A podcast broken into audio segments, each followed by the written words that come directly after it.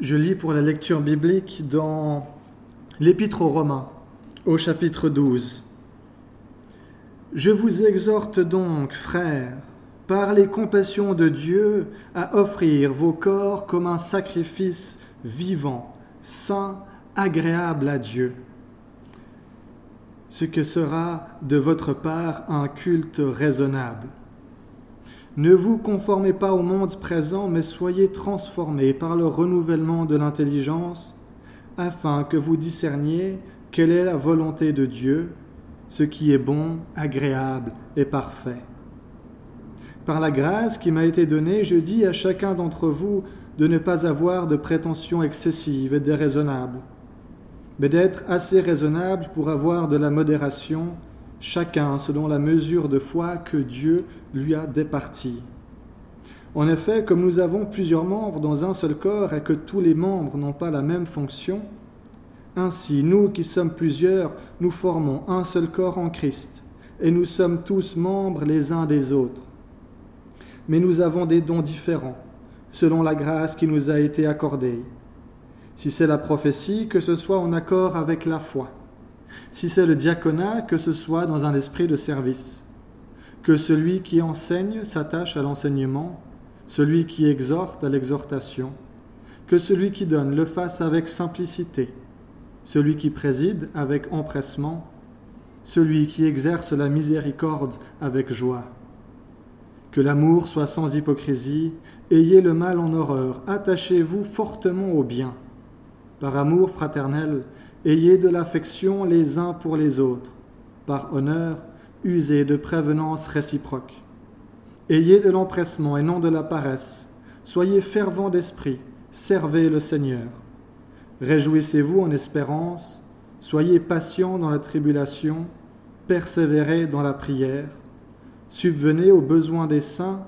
Tâchez d'exercer l'hospitalité. Réjouissez-vous avec ceux qui se réjouissent et pleurer avec ceux qui pleurent. Cette nouvelle que la suppression des cultes de, de l'ensemble des activités que l'on a en Église, elle m'a prise par surprise. Je m'y attendais, c'est vrai, mais je ne m'attendais pas à ce qu'elle vienne aussi rapidement et aussi abruptement.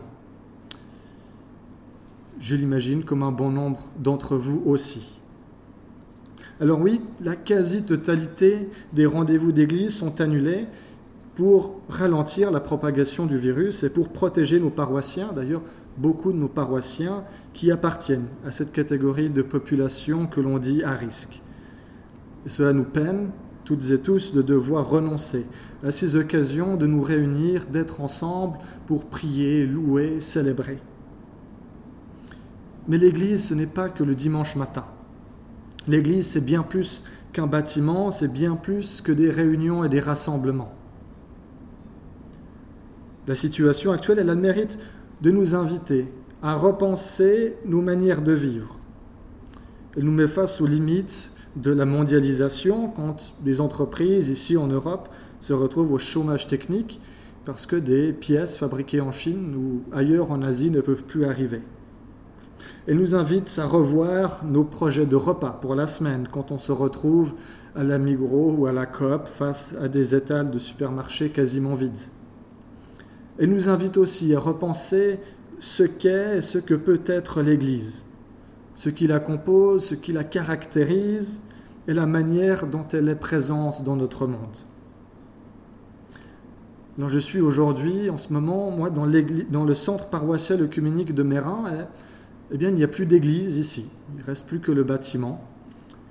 Mais ça ne veut pas dire qu'il n'y a plus d'église du tout. Dans une situation où nous ne pouvons plus être ensemble, réunis dans un même lieu, je trouve que les lettres de Paul viennent résonner, en tout cas chez moi, différemment depuis quelques jours. Parce que lui aussi, il a été contraint à l'isolement de la communauté, même si c'était pour d'autres raisons mais ça ne l'a pas empêché de se sentir malgré tout en lien profond avec ces communautés qu'il connaissait, qu'il aimait, qu'il chérissait. C'est là l'œuvre de l'Esprit Saint, cet esprit qui rend témoignage à notre esprit que nous sommes enfants de Dieu, Cet esprit qui fait de nous des frères et des sœurs en Christ, membres du corps du Christ. Cette image du corps, justement, je la trouve intéressante dans notre situation, puisque nous ne pouvons plus faire corps comme nous le faisions avant, en tout cas pour un temps. Et là, Paul nous invite, il le dit, à rendre un culte à Dieu par notre propre corps. Je vous exhorte donc par les compassions de Dieu à offrir vos corps comme des sacrifices vivants, saints, agréables à Dieu, qui sera de votre part un culte raisonnable. Voilà nous, seuls, qui devenons un culte, qui devenons le culte, l'Église. il n'y a pas de formule magique. Il n'y a pas une seule manière de rendre ce culte à Dieu. Comme nous avons plusieurs membres, je continue à lire, comme nous avons plusieurs membres dans un seul corps, et que tous les membres n'ont pas la même fonction, ainsi nous qui sommes plusieurs, nous faisons un seul corps en Christ, et nous sommes membres les uns des autres. Cette image de l'Église, corps du Christ, Paul l'emploie aussi dans la première épître aux Corinthiens au chapitre 12. Il écrit ceci.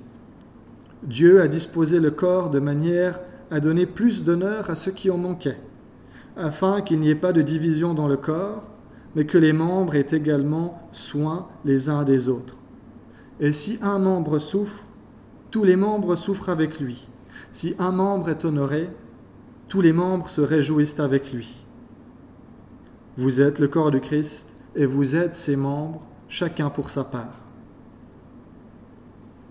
On rejoint ici ce que Paul dit au verset 10 qu'on a lu tout à l'heure en Romains. Par amour fraternel, ayez de l'affection les uns pour les autres, par honneur usé de prévenance réciproque. On est actuellement dans une situation pleine d'inconnus, pas uniquement pour l'Église. Elle suscite plus de questions qu'on a de réponses. Et c'est aussi, je crois, une opportunité pour nous d'être Église là où nous sommes d'être concrètement des témoins d'espérance. On le répète souvent dans l'Église protestante de Genève que nous sommes des témoins d'espérance. Quand je vois les rayons des supermarchés qui sont euh, dévalisés, c'est le témoignage de l'absence d'espérance. Mais ici, nous pouvons être témoins d'espérance, des témoins de l'amour de Dieu pour chacune et chacun, auprès de nos voisins, de nos amis, de nos proches, par des gestes, par des paroles, par des intentions bienveillantes, par une bienveillance réciproque.